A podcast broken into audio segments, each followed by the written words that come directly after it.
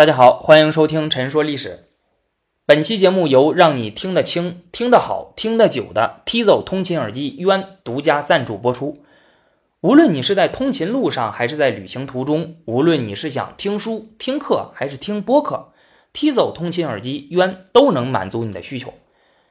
我将会在评论区抽取一位朋友，送出 T 走通勤耳机渊一副。那具体抽奖要求呢？我们节目最后再说。我们现在先来讲一下。这期节目，历代帝王庙和太庙、孔庙并称为明清北京三大皇家祭祀庙宇，也是我国现存唯一的祭祀三皇五帝、历代帝王和文臣武将的明清皇家庙宇。这里面供奉着中国古代上至三皇五帝，下至明朝的一百八十八位帝王，而在这期间，中国存在过四五百位帝王，那么这就说明只有不到一半入选了。这里多说一句。呃，因为统计口径不一样，所以导致中国古代到底存在过多少帝王呢？一直是没有一个统一的数字的啊。但是大部分统计呢，基本上也就是在四五百左右。呃，那么哪些帝王入选历代帝王庙了？哪些帝王没有入选？标准是啥？啊，像大家熟知的秦始皇、晋武帝、隋文帝为啥没有入选？啊，这期节目我们就来聊一下。历代帝王庙是明太祖朱元璋首建于南京的。啊，后来嘉靖皇帝再建于北京，等到清朝入关后，顺治、康熙、雍正、乾隆四位皇帝也对其给予了极大关注，有的还进行了修缮改建，因此入选标准几经变化，甚至有的帝王还曾被反复挪入挪出。这背后反映的是明清两朝皇帝所拥有的不同的历史观、民族观、统治理念，以及所面临的不同的政治形势。明太祖朱元璋建立明朝后，深感历代帝王开基创业之不易，所以决定建历代帝王庙进行祭祀。建成后，他还亲自前去祭祀。那要选择哪些帝王呢？他的入祀标准是大一统王朝的开国帝王，且有功德于民。因此，他初步选取的帝王共十八位。首先是三皇啊，也就是伏羲、炎帝、黄帝；其次是五帝。啊，也就是少昊、颛顼、帝喾、唐尧、虞舜，三皇五帝一直都有不同的说法，但是显然啊，当时的君臣认可的是上面的这种说法。三皇五帝是所有帝王的始祖，那因此呢，历代帝王庙里必须得有他们。其他的就是夏禹、商汤、周文王姬昌、周武王姬发、汉高祖刘邦、汉光武帝刘秀、唐高祖李渊、唐太宗李世民、宋太祖赵匡胤。元世祖忽必烈，后来认为周文王虽然为开创周朝奠定了基础，但是毕竟其生前名义上那一直都是商朝的臣子，所以就把他给挪出去了。唐高祖虽然是唐朝的开国皇帝，但是唐朝能有天下完全是唐太宗的功劳啊，于是也把他挪出去了。另外，此次增加了隋朝的开国皇帝隋文帝杨坚，不过后来历代帝王庙失火被焚毁了，于是重建。在洪武二十二年，也就是一三八九年竣工了。这次重建完成之后，就又把隋文帝给挪出去了。于是历代帝王庙最终剩下了这十六位帝王。那为啥要把隋文帝挪出去呢？啊，他不也是大一统王朝的开国帝王吗？对吧？符合这个标准。不只是他，而且你还会发现，秦朝也是大一统王朝。秦始皇作为开国皇帝，而且还是中国历史上的第一位皇帝，为啥没有入选呢？同样的，西晋也是大一统王朝，其开国皇帝晋武帝司马炎为啥也没有入选？关于这一点，朱元璋在命人撰写的《敕建历代帝王庙碑》里特意解释了：秦、晋及隋，视其功德不能无愧，故斥而不语。哎，就是说，虽然这三个王朝都是大一统王朝啊，但是在功德上有瑕疵，所以不能入选。具体有啥瑕疵呢？史料上没有明确记载。不过，在当时的儒家观念里，秦朝一向有暴秦之称啊，结果二世而亡。西晋完成统一后没多久，就陷入了内乱，致使五胡乱华，开启了长达近三百年的分裂局面，也没有出现什么优秀的皇帝。而隋朝呢，隋文帝篡夺了外孙的江山啊，还倾斜了北周皇室，随后的隋炀帝更是一直都被当成是暴君的典型。那隋朝也是个短命王朝，可能朱元璋啊才会觉得他们在功德上有瑕疵。和其他的大一统王朝的开国皇帝们比不了啊，所以就没有入选他们。在朱元璋所选取的帝王里，还有元世祖忽必烈，这个可能会让一些人感到奇怪。朱元璋曾以驱除胡虏、恢复中华为口号，推翻了元朝的统治。那元朝是异族政权呀，那为啥要祭祀他的皇帝呢？和现在很多人的观点不同，朱元璋他是承认元朝的正统地位的。啊，这一点从朱元璋的很多言行里都能看出来。朱元璋认为忽必烈建立元朝完成了统一，且有功德于民，应该得到祭祀。朱元璋承认元朝作为中国的合法政权的存在，啊，目的在于昭示明朝继承元朝统治的合法性。明朝取代元朝，那是天命所归啊，当然也就拥有了正统地位。明太祖朱元璋给历代帝王庙定下的。祭祀的这十六位帝王一直都没变过，直到嘉靖时期。到了嘉靖时期，此时明朝早已迁都北京，于是对历代帝王的祭祀呢，改为了在南郊天地坛举行郊祀大典的时候复祭。对于位于南京的历代帝王庙，则是让南京太常寺的官员来祭祀。嘉靖皇帝在取得大礼议胜利之后，十分热衷于礼制改革，厘定了不少祭典制度，改建或新建了一批皇家坛庙。他认为历代帝王庙远在南京，不方便皇帝亲自祭祀；而在北京祭祀历代帝王，也只附属于南郊的祭祀，很不正规啊。于是决定在北京新建历代帝王庙。嘉靖十一年（一五三二年），历代帝王庙在北京建成。当年八月，嘉靖皇帝亲自祭祀。相比于南京的历代帝王庙，此次建成的北京历代帝王庙规格更高。历代帝王庙的正殿景德崇圣殿采用了最高等级的重檐五殿顶，故宫的太和殿就是这种屋顶样式。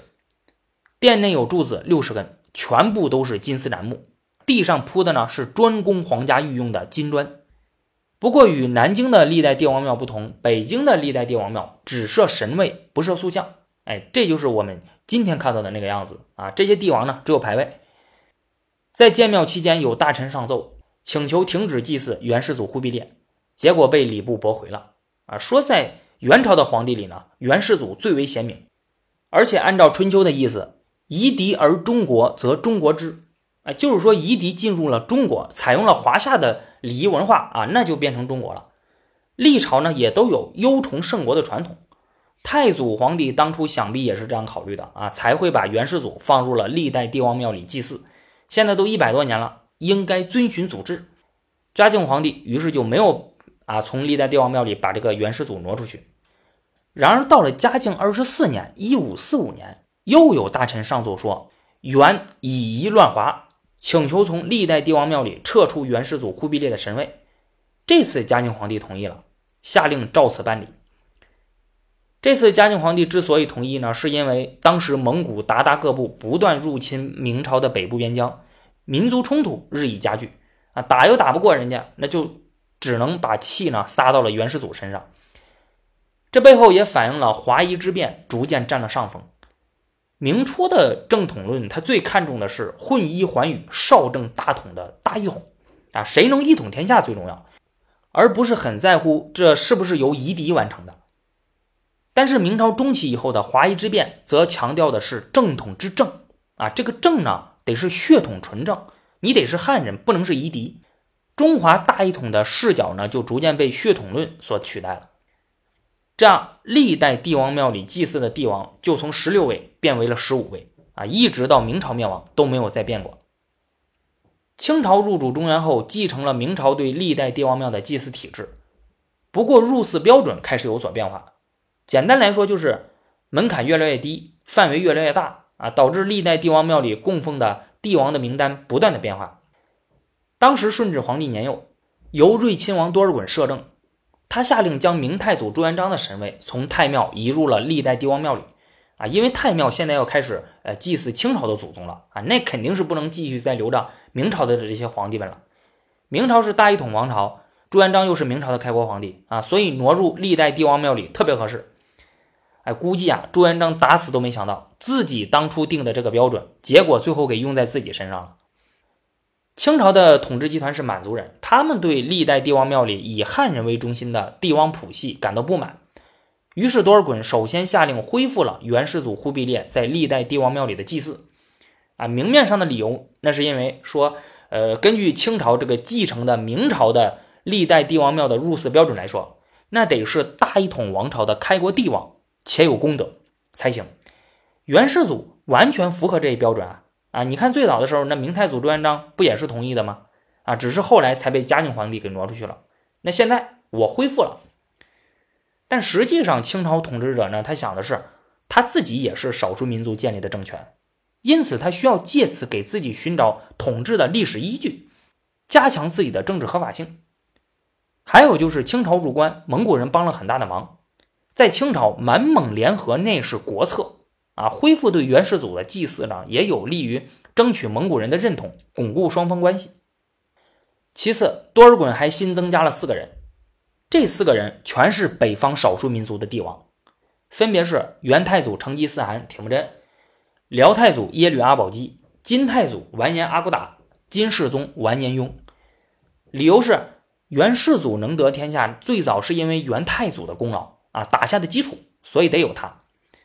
而宋朝的时候，辽朝与金朝先后占据北方，与宋朝南北并立，且宋朝曾经纳贡于辽，称职于金。说白了就是说，宋朝算不得是完全的大一统王朝啊。那当时还有辽朝、金朝呢。既然历代帝王庙里有宋朝的开国皇帝宋太祖赵匡胤，那就同样也得有辽朝和金朝的开国皇帝啊，要不然你说不过去啊。这里面可能比较特殊的就是金世宗完颜雍啊，他虽然是金朝的皇帝，但不是开国皇帝。不过金朝却是在他的手里达到了鼎盛啊。金世宗号称小尧舜，多尔衮这样做的目的和他恢复元世祖的祭祀的目的是一样的。清朝与他们同属北方少数民族所建立的政权，他希望借此打破华夏中心论，以证明自己以异族身份统治天下的合法性。经过多尔衮的这一番操作之后，历代帝王庙里就有二十一位帝王了。顺治皇帝亲政后，曾亲自祭祀历代帝王庙，他对汉文化比较感兴趣，也一直努力学习汉族皇帝治国理政的经验。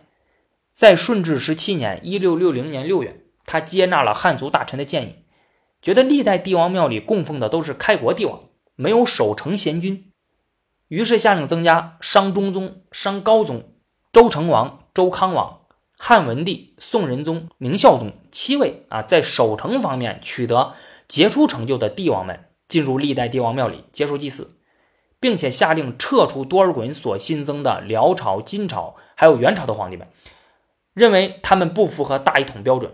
功业也不如其他帝王。在做出这个决定后没几个月，顺治皇帝就驾崩了，康熙皇帝即位。由于年幼，四大臣辅政啊，这四个大臣都是满洲权贵，啊，对汉文化也没啥好感，他们否定了顺治的这个主张，恢复到了多尔衮的时期啊。至此呢，历代帝王庙里供奉的仍然是二十一位帝王。康熙皇帝即位后的很长一段时间里，对历代帝王庙所供奉的二十一位帝王的人选和入祀标准没有更改过啊，只是对历代帝王庙进行修葺而已。直到康熙六十年（一七二一年），此时离他驾崩只有不到两年了。可能是因为做皇帝做的太久了，深知做皇帝之艰辛与不易，他开始十分关注历代帝王庙的入祀问题，为历代帝王庙制定了新的入祀标准。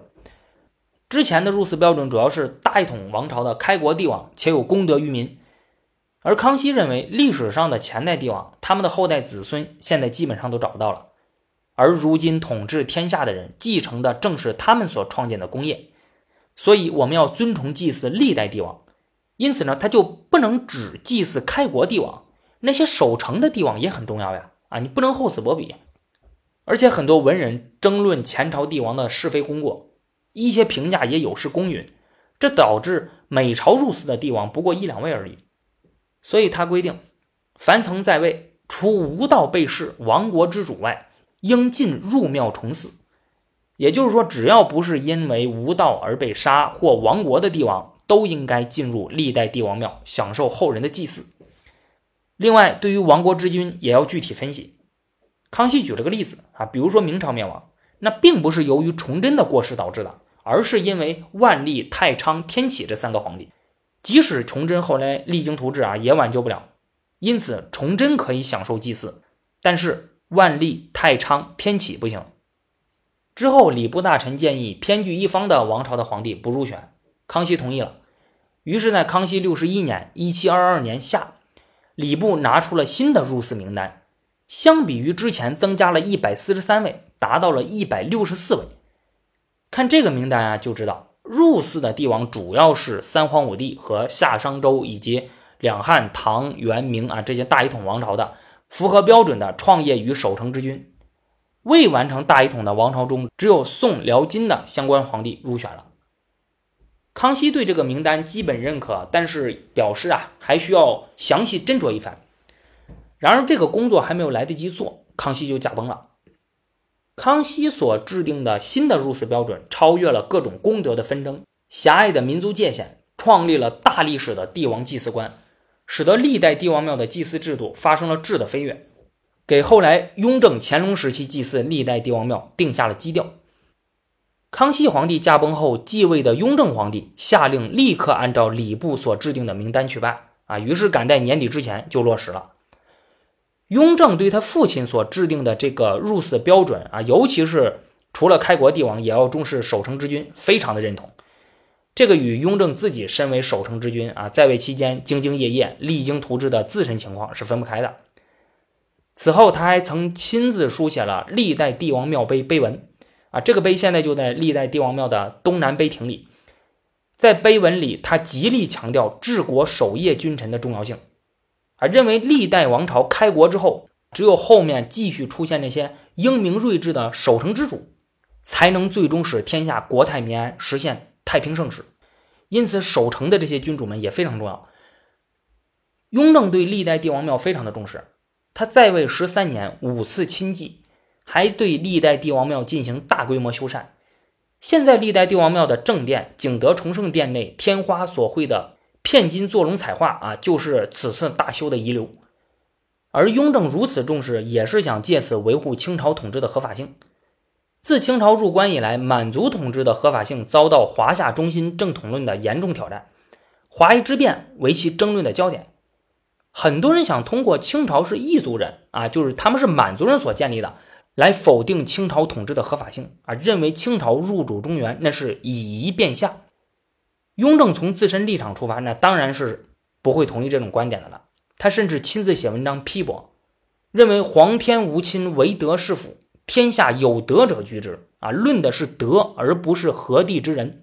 满族作为中国的内在民族，当然有权管理和统治中国了。而且从德性上来说，清朝的统治也没有那么不堪，那比明朝后期的黑暗统治好多了。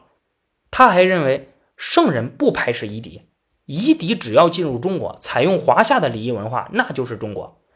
因此，雍正劝大家，呃，要摒弃民族偏见啊，不仅是对满族的偏见，还有对历史上少数民族的偏见。根据他的这种观点，那历代帝王庙里供奉辽朝、金朝、元朝的皇帝，自然也就是合理的了。清朝的统治那也就是合法的了。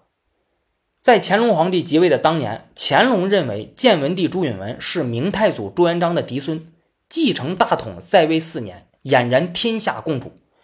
于是下令将其神位挪入历代帝王庙里进行祭祀，并追赠谥号为恭敏惠皇帝。朱允文的明惠帝称号呢，就是这么来的。至此，历代帝王庙里的帝王达到了一百六十五位啊。此后长时间没有变化。乾隆只是下令修缮历代帝王庙，把正殿景德崇圣殿顶的黑色琉璃瓦和绿色瓦边全部更换为最高等级的黄色琉璃瓦，外檐改为最高等级的金龙和玺彩画，建筑规制和故宫的乾清宫哎就差不多了，属于一个规格了。另外，在庙门前修建三孔石桥，东西各立下马碑。直到乾隆四十九年（一七八四年）。从这一年开始，乾隆对历代帝王庙的入祀标准进行了更改。他十分认可康熙皇帝当初所制定的入祀标准，只要不是因为无道而被杀或亡国的帝王，都应该进入历代帝王庙里享受后人的祭祀。但是觉得当年制定名单的大臣那没有深刻的领会康熙的旨意啊，以至于遗漏了不少。于是乾隆陆续提出了几点要求：第一，哪怕帝王只在位一两年。也应该选进去啊，以便完整展现历代帝王的谱系，不因帝王在位时间短而忽视其历史功绩。第二，当初康熙曾对亡国之君具体问题具体分析啊，拿崇祯皇帝举了例子，但是大臣们呢没有照此类推，以至于将东汉的桓帝和灵帝也选进去了。乾隆认为东汉的灭亡并不是汉献帝造成的，而是桓帝和灵帝造成的，所以应该把他们两个踢出去。同样的，金朝的灭亡也不是源于金哀宗，金哀宗在位期间励精图治，可是金朝早已积重难返，此时做什么都是徒劳的了。对吧？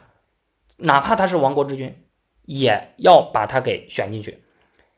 另外，唐宪宗削平藩镇，居功至伟，在位时期号称元和中兴，那最后被宦官所杀，并不是因为他无道呀，所以他也应该选进去。第三，乾隆还提出了“中华统序不绝如线”这个观点，也就是说，中华的制统序列就像一条没有终端的线一样，传承有序，一以贯之。从三皇五帝一直到清朝啊，从来没有断过。因此，在中华帝王谱系中，不仅要有正统王朝的帝王，还要有偏安之国的帝王。康熙时期，有大臣提出要把偏安之国的帝王排除出去，这是不对的。况且，如果真的按照这个标准的话，辽朝、金朝，它不也是偏安之国吗？啊，没有实现大一统，那为啥把他们选进去了呢？这容易遭人非议。况且。分裂割据时期的帝王，那也不乏英明的君主啊啊，比如五代时期的后周世宗柴荣，那是五代第一英主；还有北魏道武帝拓跋圭、北魏太武帝拓跋焘，也都是英明之主。两晋南北朝时期、五代时期的一些帝王，虽然德国不正，但是他们的子孙能够守成和实行德政，不应该被忽略，还是要酌情选入一些的。所以乾隆要求大臣们全面领会康熙谕旨的精神。秉持公正的原则，不要有南北中外之分，不要存民族地域的偏见，重新调整历代帝王庙里的历代帝王谱系。于是，相关大臣迅速讨论，达成了共识，上奏乾隆，得到了乾隆的认可。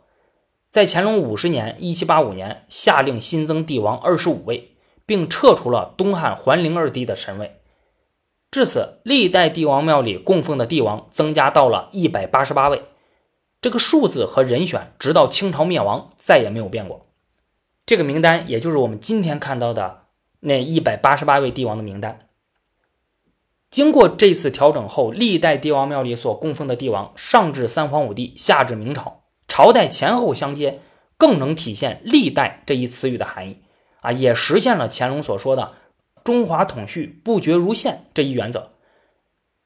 正如有的学者所说的。乾隆通过这次调整，贯彻了他自己的历史观，不是以大一统的辉煌时代为核心的史观，而是中华统序一脉相承的史观，是各民族共同创造中国恢宏壮阔历史的史观，是各民族英主群星璀璨的史观。可以说，对包括历史上各少数民族王朝在内的历朝历代帝王的讽刺。既表明了清统治者以正统自居的立场和不分华夷、天下一家的观念，也反映出一代王朝对自古相传的中华统序的认同和接续，而清统治者本身则无可争议的成为这一统序的当然继承者。我们很明显能看出来啊，乾隆所制定的这个入祀标准呢，是一个底线标准，被选入历代帝王庙里的帝王只能排除最差的。但是不能说明里面所祭祀的都是做的特别好的帝王，因此他才提出了历代帝王庙的祭祀要义是法界论，就是说对于入祀帝王不要盲目推崇，要效法其功德，引介其教训，学习他们好的一面，警惕他们坏的一面，法界并重。乾隆还语重心长地告诫其后世子孙：安不忘危，治不忘乱。要以自己不进入历代帝王庙为警惕啊，要有惶恐之心，因为你只有灭亡了，那后代的王朝呢才会把你们王朝的这个皇帝的神位啊挪入历代帝王庙里啊，那你就成前朝了。乾隆的这个愿望算是实现了，因为直到现在清朝的皇帝都没进去。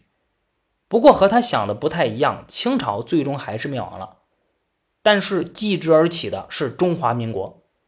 这标志着延续了两千多年的中国帝制就此终结，民国也就没有必要啊把清朝的皇帝再挪入历代帝王庙里了。